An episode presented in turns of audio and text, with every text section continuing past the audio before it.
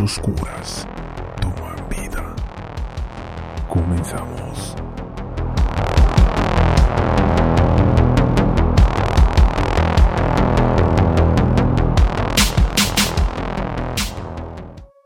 Hola amigos, sean bienvenidos a otro programa más de Relatos para no dormir. Y este es el primer programa del año 2020. Espero que hubiesen tenido un excelente inicio de año. Pero bueno, vamos a comenzar. Vamos a hablar hoy del asesino del zodiaco.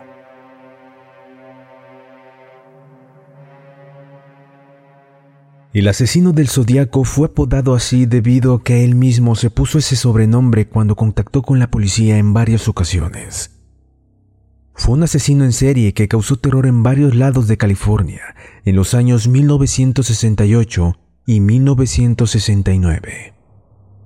En la carta que firmó como asesino del zodiaco, confesó haber asesinado a 37 personas, pero no todas comprobadas. Dos sobrevivientes de sus ataques atestiguaron sobre la identidad del homicida, logrando hacerse un retrato hablado muy famoso. Cuando el zodiaco comenzó con sus crímenes, se estima que tenía entre 20 y 30 años. Fue descrito como un hombre blanco de cabello castaño, corpulento y muy inteligente. Demostró tener conocimientos avanzados sobre el lenguaje cifrado con el que intentó jugar y retar a la policía como la metáfora del gato y el ratón. En una carta supuestamente suya, confesó el asesinato de 37 víctimas, aunque las únicas confirmadas fueron cuatro hombres y tres mujeres.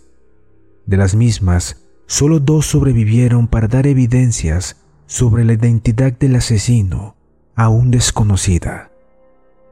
El primer crimen perpetrado por el asesino del Zodiaco fue en diciembre de 1968.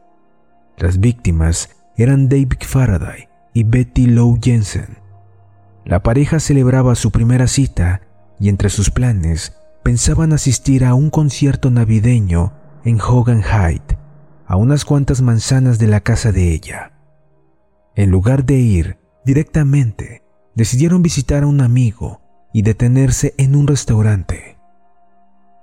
Sobre las 10 horas, la pareja estacionó en un cruce de Lake Herman. Justo en ese momento, el zodiaco se incorporó al cruce y se estacionó al lado de ellos. Un testigo presencial pasó por allí tiempo después y vio dos coches, uno de ellos el de la pareja, vacíos. Momentos después, escuchó lo que pareció un disparo pero no estaba seguro al tener la radio encendida. El zodiaco disparó en contra de Faraday solo una vez a la cabeza y cinco veces a la espalda de Jensen, quien intentó huir.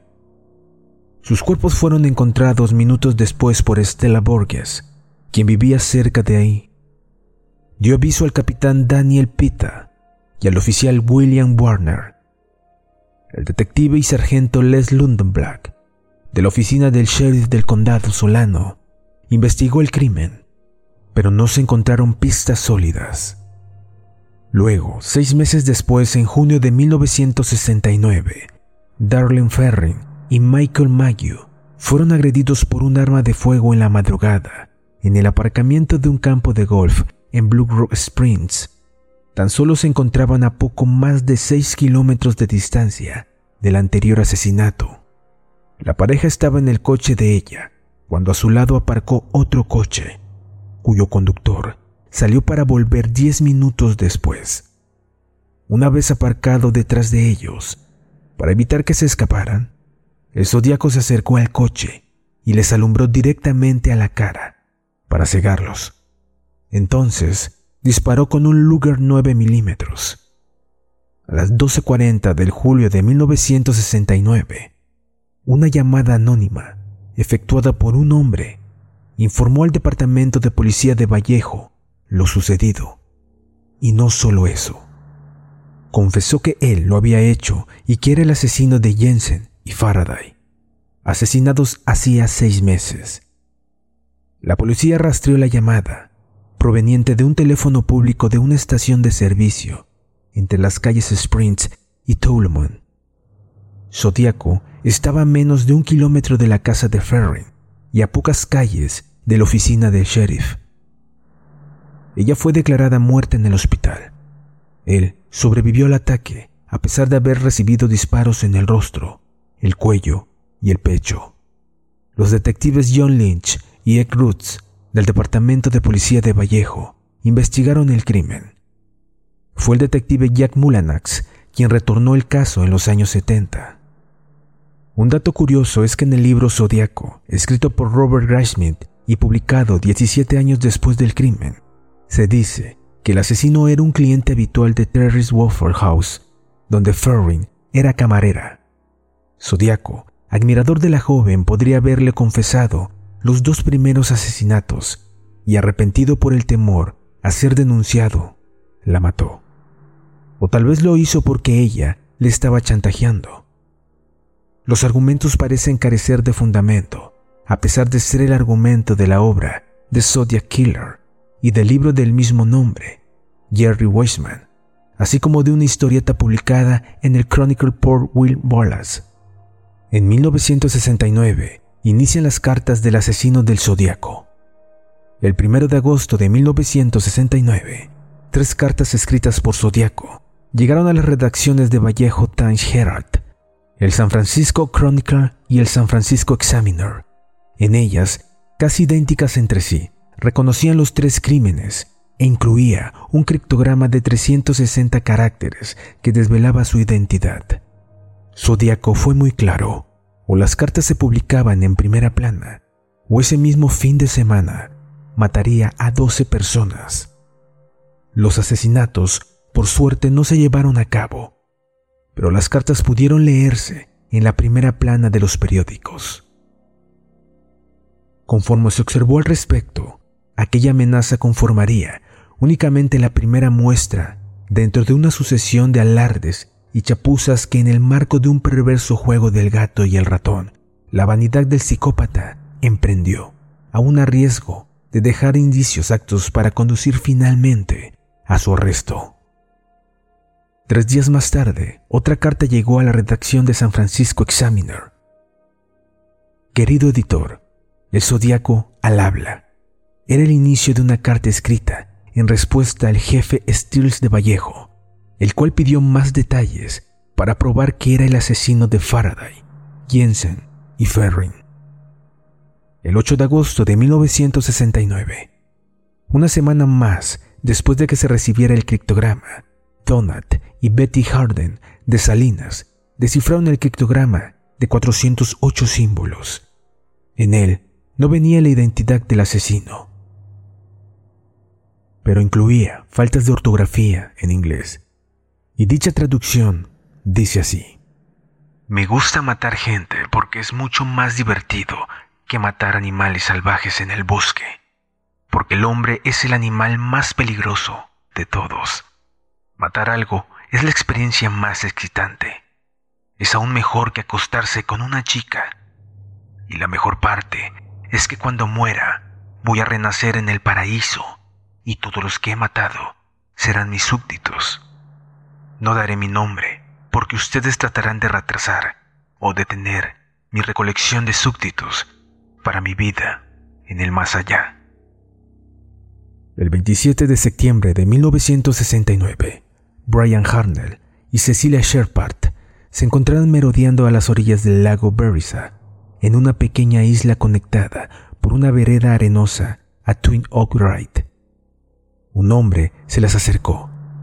Tras esconderse detrás de un árbol, sin que Cecilia pudiera cerciorarse de su presencia, usando una capucha de verdugo negra, con gafas de sol sobre los agujeros de los ojos y una especie de babero colocado en el pecho con un símbolo de apariencia reticular de unos 7.5 centímetros por 7.5 centímetros de área.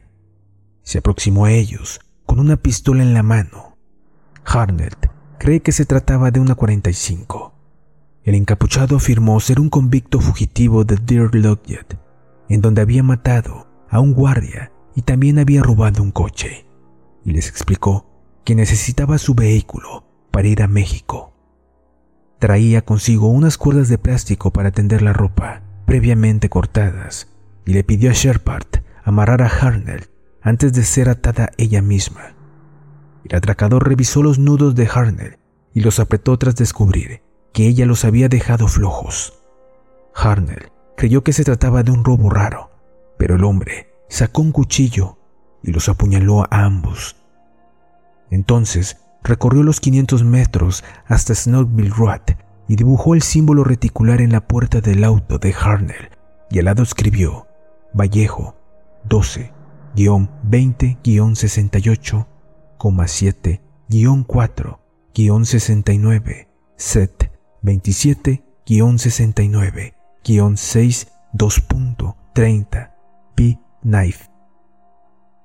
A las 7:40 el hombre llamó a la oficina de la mujer encargada del condado Napa desde un teléfono público para denunciar su crimen. El teléfono fue encontrado aún descolgado minutos después en el servicio de lavado de autos Napa en May Street por el reportero de radio Cabon Pax Stanley, solo a unas manzanas de la oficina del sheriff y a 40 kilómetros de la escena del crimen.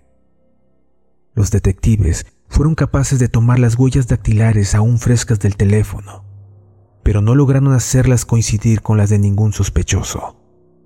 Un hombre y su hijo que se encontraban pescando en una ensenada próxima descubrieron a las víctimas al escuchar sus gritos pidiendo ayuda, la cual fue suministrada por unos rangers del condado de Napa. Dave Collins y Ray Land fueron los primeros representantes de la ley en llegar a la escena del crimen. Ambos oficiales se encontraban a corta distancia del sitio. Collins se encontraba en su coche patrulla en el área de Vicky Prince, casi 30 kilómetros de allí, mientras que Lant se encontraba en Santa Elena. Cecilia Sherpard estaba aún consciente cuando Collins llegó, por lo que le proporcionó una descripción del atacante. Harnell y Sherpard fueron trasladados en ambulancia al hospital Queen Valley, ubicado en Napa. Sherpard entró en coma durante el trayecto al hospital y nunca recuperó la conciencia. Murió dos días después. Pero Harnell sobrevivió para contar su historia a la prensa. El detective y sheriff del condado Ken Narlow, quien estaba asignado al caso desde el inicio, trabajó intentando resolver el crimen hasta su retiro del departamento de policía en 1987. El 11 de octubre de 1969, un hombre abordó el taxi de Paul Steen en el cruce de las calles Manson y Gary en San Francisco y le pidió que lo llevara a las calles Mopper y Presidio Heights. Por razones desconocidas, Sting fue hasta una calle más adelante, la calle Sherry. El hombre le disparó a la cabeza con un arma calibre 9 milímetros. Entonces agarró las llaves de su auto y su cartera le quitó la camisa. Fue visto por tres adolescentes que estaban del otro lado de la calle a las 9.55 quienes llamaron a la policía mientras el crimen se desarrollaba.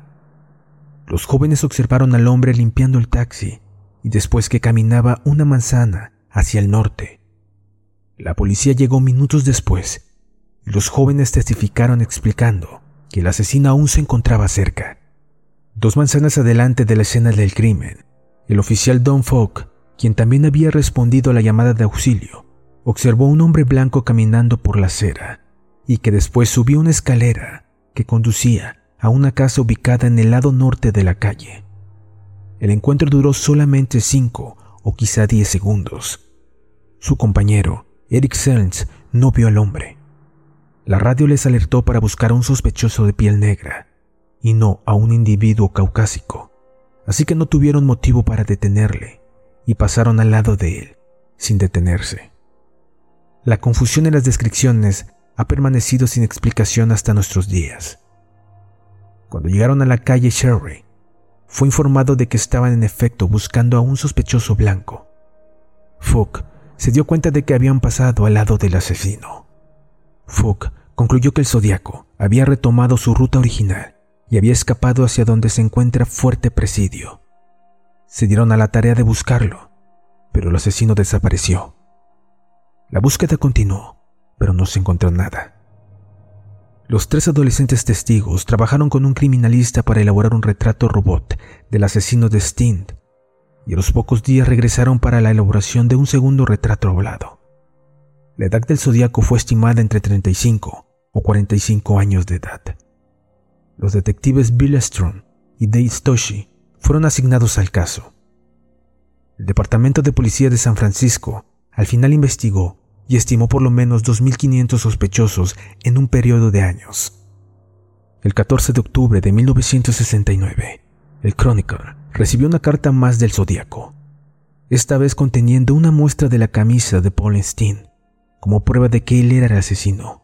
También contenía una amenaza de que dispararía en una escuela para niños. Fue entonces cuando la policía supo que era a quien habían estado buscando algunas noches antes en el presidio Hayes. El 24 de abril de 1978, el San Francisco Chronicle recibió una carta que muy probablemente era del Zodíaco. El diario la publicó al día siguiente de recibirla y en ella se podía leer. Querido editor, Zodíaco al habla. Estoy otra vez con ustedes. Dígales a todos que estoy aquí, que siempre he estado aquí. Ese cerdito citadino de Toshi es bueno, pero yo soy más inteligente y a lo mejor él se cansará y me dejará en paz. Estoy esperando una buena película sobre mí. ¿Quién hará mi papel? Ahora yo lo controlo todo. Atentamente, adivínelo. Esta fue la última vez que se supo del asesino del zodiaco. La verdadera identidad del asesino, aún hoy en día, sigue siendo un enigma, todo un misterio sin resolver en los casos policíacos más famosos de los Estados Unidos y del mundo entero.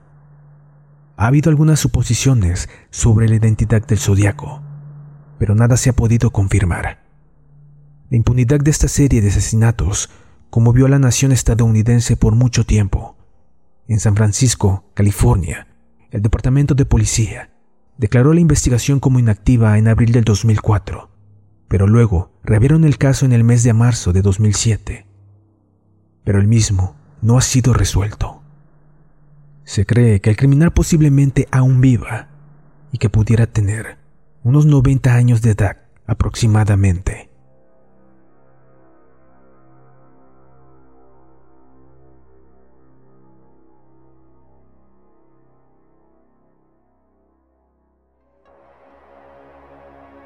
Si te ha gustado este programa, por favor síguenos. No olvides también seguirnos en Instagram en la habitación-warren. Muchas gracias por sintonizarnos y nos vemos en un próximo capítulo. Hasta luego.